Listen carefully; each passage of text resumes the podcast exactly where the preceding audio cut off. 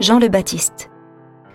En ces jours-là, paraît Jean le Baptiste, qui proclame dans le désert de Judée Convertissez-vous, car le royaume des cieux est tout proche.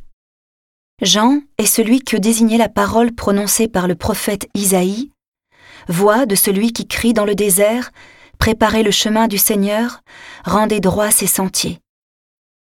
Lui, Jean, portait un vêtement de poil de chameau et une ceinture de cuir autour des reins.